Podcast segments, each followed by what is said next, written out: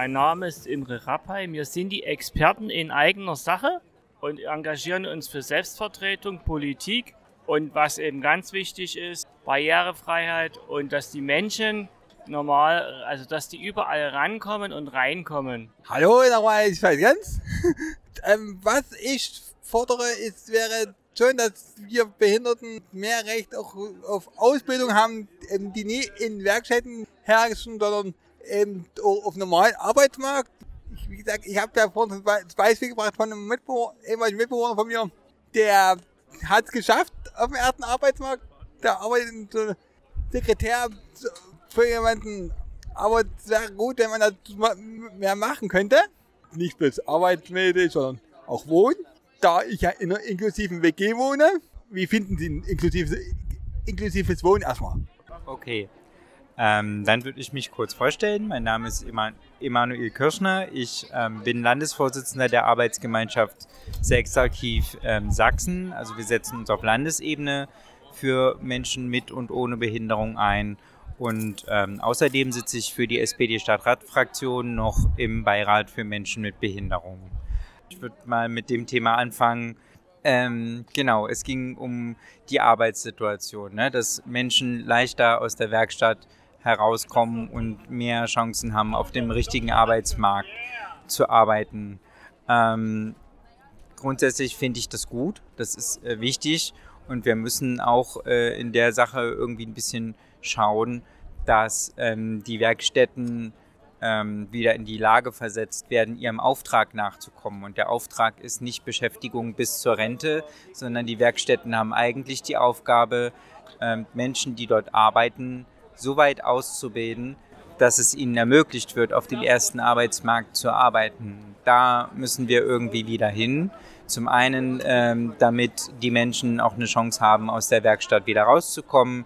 Zum Beispiel, also da gibt es ja inzwischen schon ähm, Maßnahmen wie zum Beispiel die Außenarbeitsplätze, wo es, äh, wo man versuchen kann, ähm, ob man mit dem mit dem Arbeitsbedingungen äh, draußen zurechtkommt weil man muss halt auch immer berücksichtigen, ähm, welche Form der Beeinträchtigung verschiedene Menschen haben. Manche sind eben zum Beispiel lärmempfindlich oder kommen mit dem Stress nicht zurecht. Und ähm, dann ist der Außenarbeitsplatz eine gute Maßnahme, um zu gucken für den Arbeitgeber und für die Menschen, die in der Werkstatt beschäftigt sind, ähm, ob man zusammenpasst, ob man das schafft.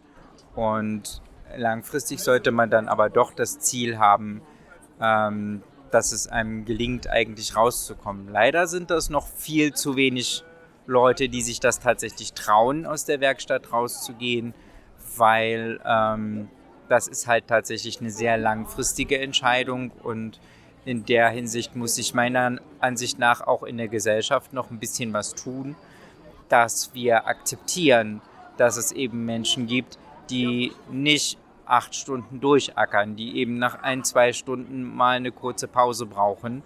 Und ähm, vielleicht nicht, hm, woran kann man das jetzt festmachen, weiß ich nicht, wenn man zum Beispiel in der VW-Fabrik ähm, Reifen auf die Felge zieht und wir machen das jetzt mal fest und sagen, ein normaler Mensch schafft irgendwie 100 Reifen am Tag und dann gibt es jemanden, der schafft 80 Reifen, aber der hat eben richtig gepowert für diese 80 Reifen und das muss man genauso honorieren wie, wie jemand, der eben äh, 100 Reifen auf die Felge gezogen hat. Dass man die Bereitschaft davon hat, dass wir alle unterschiedliche Leistungsniveaus haben.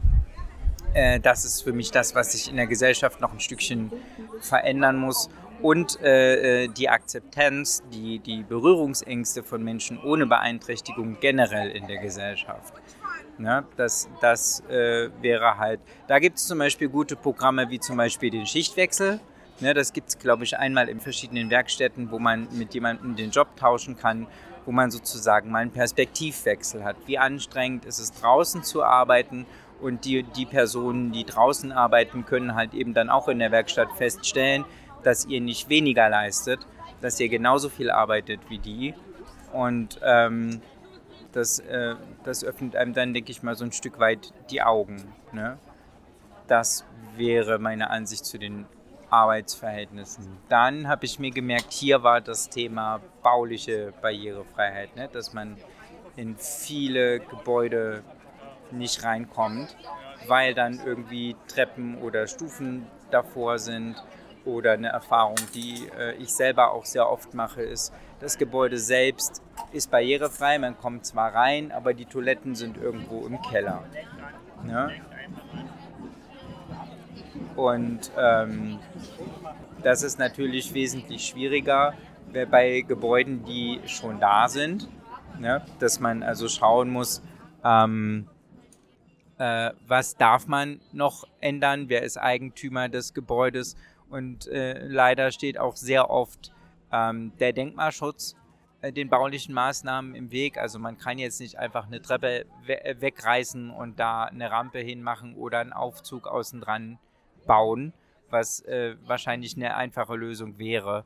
Ähm, aber da muss man vielleicht auch mal schauen, ob es nicht Möglichkeiten gibt, dass man äh, ähm, Dinge findet. Also in anderen Ländern in Europa, die ich zum Beispiel bereist habe, in Oslo, gibt es ein, ein altes Backsteingebäude, also das Rathaus. Das ist ein richtig historisches Gebäude und die haben das auch hinbekommen, dass man eben hinten am hinteren Eingang des Gebäudes alles mit Rampen gemacht hat und es fällt überhaupt nicht auf, dass das so nicht hingehört.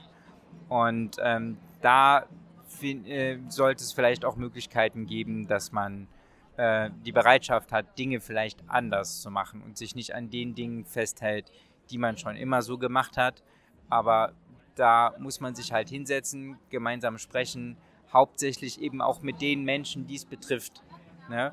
Weil ähm, ihr seid diejenigen, die Ahnung haben, weil ihr euch jeden Tag mit diesem Problem auseinandersetzt und schauen müsst, wie ihr Barrieren überwindet, die vor euch liegen und wahrscheinlich die besseren Ideen habt, was es für Möglichkeiten gibt, um das zu schaffen. Genau. Ähm, das war jetzt sehr viel. Hat jetzt noch jemand Fragen? Was ich, woran könnte das liegen, dass eben, dass die Arbeitgeber gerade, dass die keine Menschen mit Behinderung einstellen? Woran, woran können Sie sich vorstellen, woran das liegen könnte? Oh, da gibt es viele Gründe.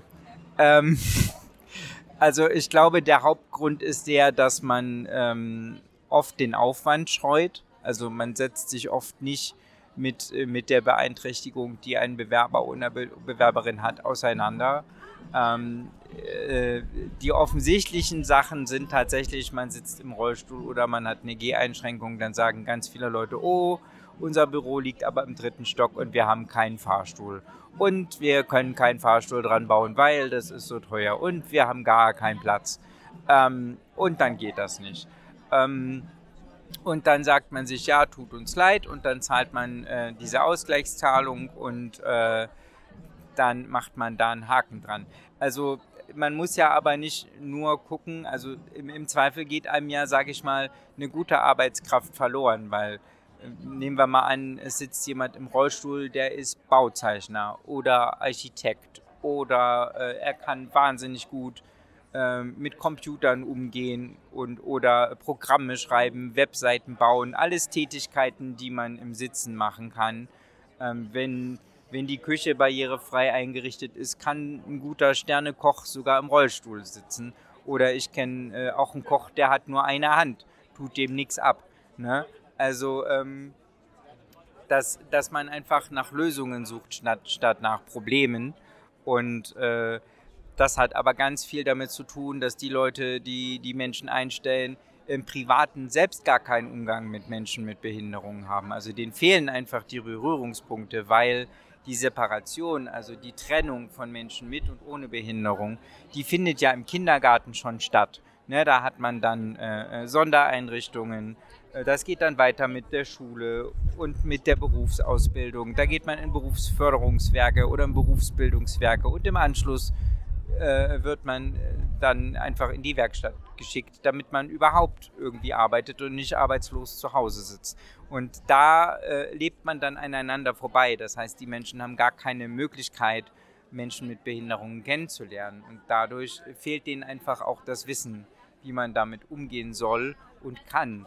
Und, und, deswegen ist die Arbeit, die ihr hier macht als Experten in eigener Sache, super wichtig, dass ihr laut seid, dass ihr klare Forderungen stellt, dass ihr mal mit rausgeht und dass ihr die auch immer wieder wiederholt, dass ihr den Leuten richtig auf den Senkel geht damit ähm, und auch immer wieder nachfragt. Ja, ihr habt doch gesagt, ihr wollt da was machen. Warum geht das nicht weiter? Oder äh, aber eben auch andersherum honorieren, wenn was geklappt hat, auch wenn es lange dauert.